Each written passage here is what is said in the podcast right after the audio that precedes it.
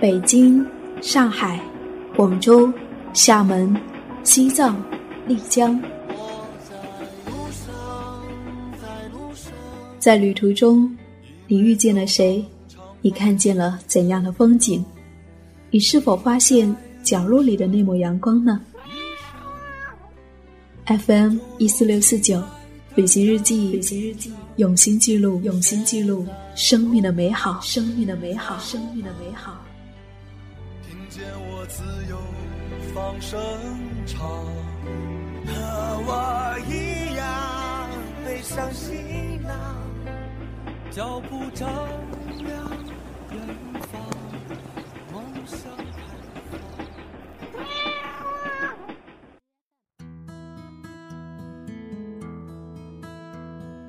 引领你走在路上的，也许只是一道光。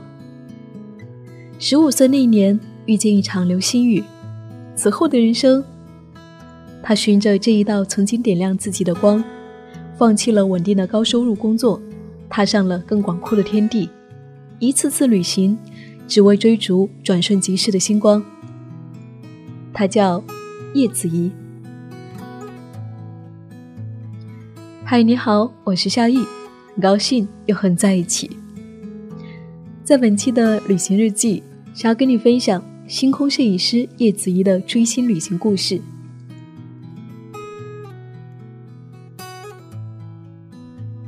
叶子怡对星空的爱源于十五岁那一年看过的双子座流星雨，一颗明亮的火流星从头上划过，呲的一下照亮了两旁的教学楼。后来，为了追逐星空。他的脚步和镜头抵达到了澳大利亚、肯尼亚、冰岛、印尼、新西兰等等，在星空下，他获得了一种巨大的安全感。叶子怡是典型的新一代旅行者。如果说把团队游算作是中国人旅行的一点零版，自助游视为是二点零版的话，叶子怡和更多的人正在进行到三点零版。他们共同的特点是。玩法更加炫酷，敢冒险，对于世界有着更深一层的探索意味。他们是在满世界寻找那一颗点亮自己的心。亲眼看到日全食，就像是站在另一个星球上，目睹着末日降临。这个景象出现在星空摄影师叶子怡的眼睛时，他正身处在世界上最北端的城市朗伊尔城。时间是在二零一五年的三月二十号上午十点四十六分左右。这次北极日全食发生，正逢北极圈内极夜和极昼之交，巧合发生的概率为五十万年一次。星空爱好者们从世界各地赶来，叶子怡也为此经历了十七天的跋涉，跨越两万公里，坐了三次轮渡，四段火车，十段飞机。并在北极寒冷的天气下，像一块肉一样被解冻与速冻，循环往复。日全食开始的时候，附近的雪橇犬开始狂吠，人们开始欢呼。十点四十六分，太阳就被侵蚀成了一道弯弯的月牙状，这意味着全月食就要来了。太阳被完全侵蚀的那一刹那。一束等离子体的日冕怒流腾空而起，太阳周围镶着一轮红色的光圈，万年冰雪覆盖的山间染上了金色的目光，星星恢复了夜晚时的光度。在日全食的两分半钟里面，周围的一切仿佛都消失了。叶子怡的手在抖，整个世界安静下来，星星和太阳同时出现在眼前。自己就像身处在另一个星球，他热泪盈眶。明明是激动万分的时刻，叶子怡还要控制自己冷静下来，快速的进入拍摄的状态。那一刻，应该就是疯狂的顶峰。转瞬之间，天再度亮起，一切就像没有发生过。大家在北极冰盖上呆呆的望着天空，在叶子怡心中。这就是意义所在，正是这一份转瞬即逝，让他看到的、拍下的更为珍贵。叶子怡的镜头下，有星空与蓝湖火山相映的魔幻世界，绿色紫色交错的绚烂极光，大海椰树托起的日出，每一处都代表着更为刺激的经历和更大的勇气。谈到这些旅行，叶子怡曾说：“每一次自己去旅行的话，心里都会很忐忑。像我是昼伏夜出，在夜晚的时候，真的会担心安全，或者是说有一些危险的生物，亦或是有一些危险的地形。很多人羡慕我说可以到处去玩，到处去拍。我觉得每一个职业都有它让人羡慕的点，但是每一个职业必然经历的。”也就是必然带来的负面的影响，比如说一些意外的情况，一些身体上的伤病，当然也不稳定。可能作为一位星空摄影师，并没有大家想的那么的浪漫。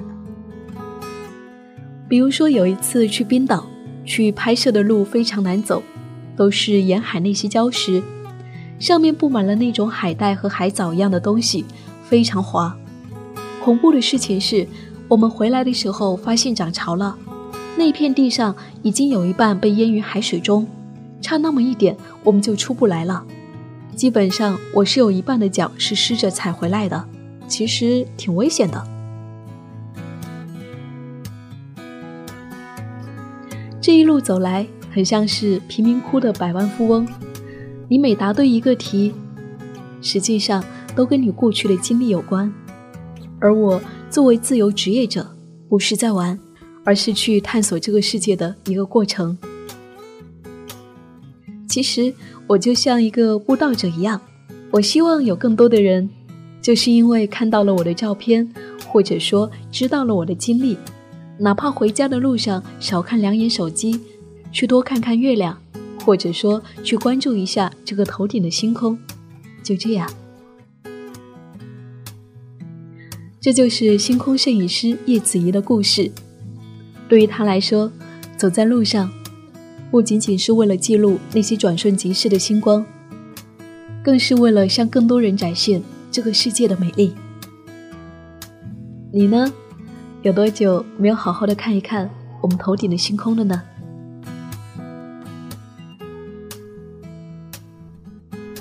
生命如此美丽，我愿一直在路上。我是夏意，夏天的夏，回忆的忆。感谢你和我一起感受那些路途中的美好的时光。感谢我们这一期文章的主人公叶子怡，也感谢这篇文字的作者蒋平。如果说你有那些念念不忘的不一样的旅行故事，也欢迎你跟我分享，在微信上搜索 “nj 夏意”就可以找到我啦。旅行日记，用心记录生命的美好。亲爱的你，我们下期再会。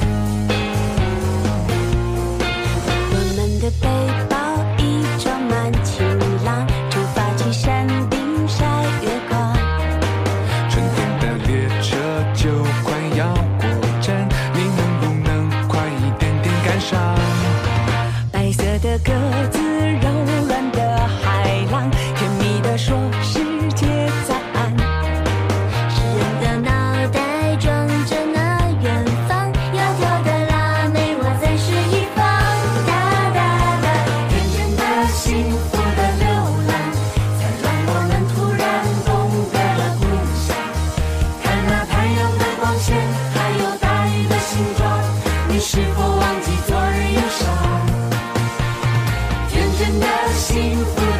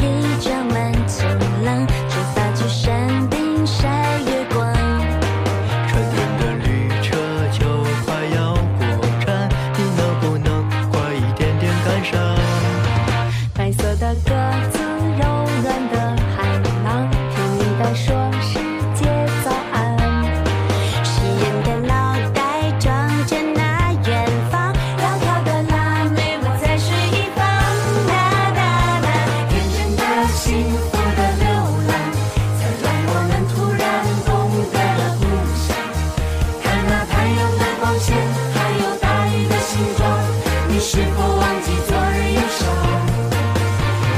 天真的幸福的流浪才让我们突然懂得了故乡多一点点的